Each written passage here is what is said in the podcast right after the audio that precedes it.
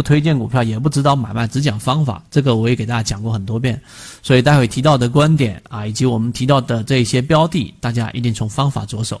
我并不是像大家可能一开始接触圈子所以为的，要教任何人炒股，没有，没有人教任何人炒股，这是不可能的事情。我们在做的是方法和模型的分享。那什么东西值得分享呢？一定是有价值的东西。对我们交易有帮助的东西，能够复制的东西，我们才会分享。我们圈子一起进化学习的，可以加我的朋友圈 B B T 七七九七七，一起进化学习。这里面我们用的是缠论的这个框架，缠论里面呃大的内容我已经讲过很多遍了。例如说，怎么样看背驰，怎么样判断中枢，中枢跟中枢之间的一个量能到底是增加还是递减的，来判断一只个股上涨的动力多少。和压力等等啊，这些是第二个，第三个就是级别，我们用不同的级别来判断一只个股。我们要呃用一个横向的比较，什么叫横向的比较呢？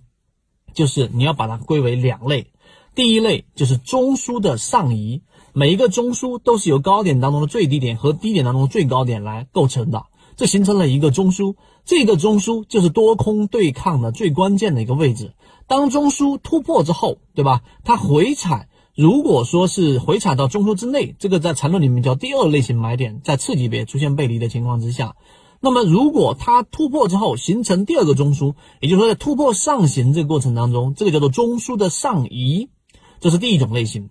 第二种类型就是突破之后，然后又回踩到中枢之内，重新构造了一个叫做震荡啊，就是第二种类型。一个是中枢的上移，第二个是中枢的这个震荡，这个你要明白。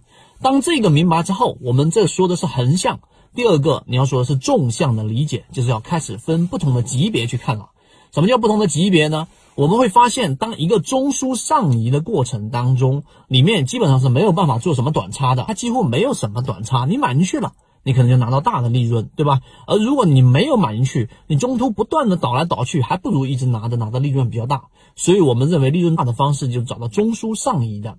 纵向的理解是你要分级别去看，你很多人想说，哎，我用年线去选股，其实意义不大。如果一个年线的中枢上移，这个周期非常长，所以我们要看的是什么呢？我们要去看的就是我们所说的中枢上移过程当中的级别要稍微小一些。你用到季线，可能一个季线的中枢上移，中枢上移这个概念也给大家去提到过，它一旦是出现了一个上移，你去把握这个中枢上移的这个机会的时候，可能已经维持了一个。